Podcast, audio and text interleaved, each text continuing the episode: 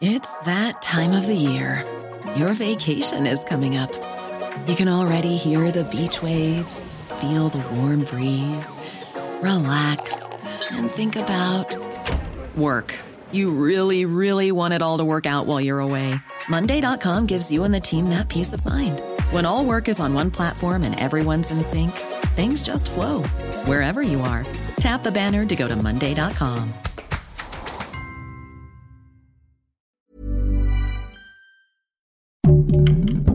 Heraldo Podcast, un lugar para tus oídos. ¿Se rindió?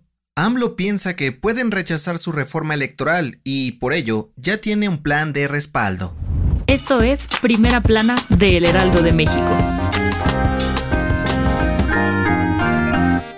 Con eso de que el PAN, PRI, PRD y el resto de la oposición ya anunciaron que van a votar en contra de la reforma electoral, AMLO le cayó el 20 de que no le van a cuadrar los números en el Congreso de la Unión para que acepten su propuesta. Y es que, por si no lo sabías, la reforma que presentó AMLO desde abril pasado necesita conseguir la mayoría relativa, es decir, las dos terceras partes de los votos, tanto en la Cámara de Diputados como en el Senado de la República. En el Pleno de San Lázaro, el número mágico es de 334 votos para aprobar la propuesta, pero Morena y sus aliados suman 276 de 500 legisladores, casi el mismo caso que en el Senado, donde necesitaría llegar a 86 manitas arriba para conseguirlo, pero el bloque de la 4T tiene 75 integrantes. Es por esto que el presidente está doblando un poco las manitas y en la mañanera de este martes anunció que tiene un plan B en caso de que manden a la goma su reforma. ¿Y de qué va este plan? Pues nuestro cabecita de algodón explicó que enviará una reforma a las leyes electorales que no requiera de dos terceras partes de los votos. Lo que propondrá es básicamente lo mismo que ahora, pero sin tocar al INE, es decir, reducir el número de diputados de 500 a 300 y que los consejeros y magistrados sean elegidos mediante el voto popular. ¿Será que esta sí se la aceptan?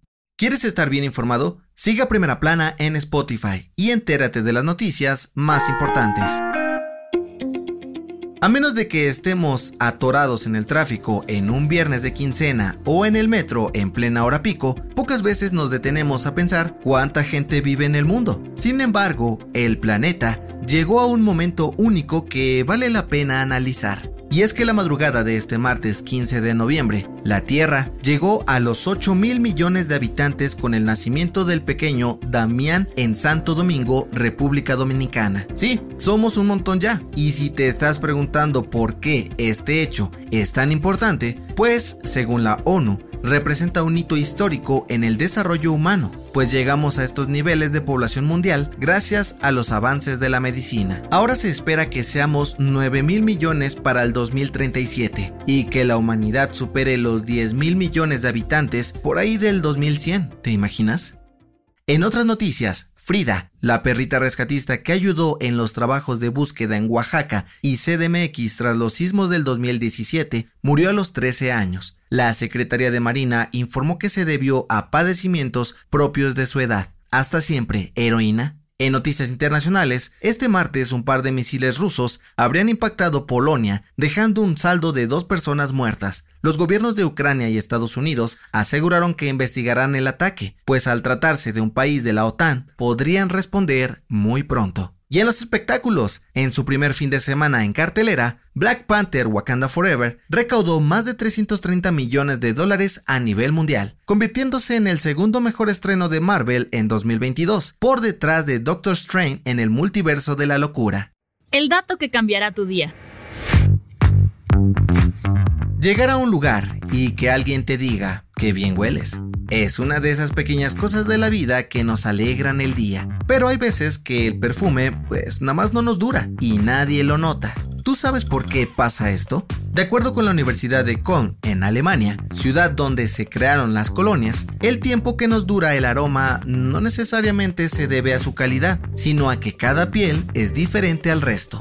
Las variaciones en el pH, la hidratación o hasta la alimentación pueden alterar el perfume. ¿Y cómo puedes hacer que te dure más? Aunque el truco más popular es ponerlo sobre la ropa, según los expertos, esto no funciona, por lo que recomiendan aplicarlo en zonas calientes, donde se se siente el bombeo del corazón, como el lóbulo de las orejas, muñecas o hasta la cara interior del codo, o fijarlo con un poco de vaselina. Así, tu olor no pasará desapercibido nunca más. La recomendación. Las relaciones entre primos no solo son algo común en series como Game of Thrones, y es que, bueno, aunque parece chiste, también pasa en la vida real. Escucha el nuevo episodio del podcast Preguntas Tontas para Todos, donde Fergay y Nuria Ocampo platican con la comediante Polly Díaz para responder ¿qué pasa si te enamoras de tu primo? No hasta de tu hermano. Yo soy José Mata y nos escuchamos en la próxima. Esto fue Primera Plana, un podcast del Heraldo de México.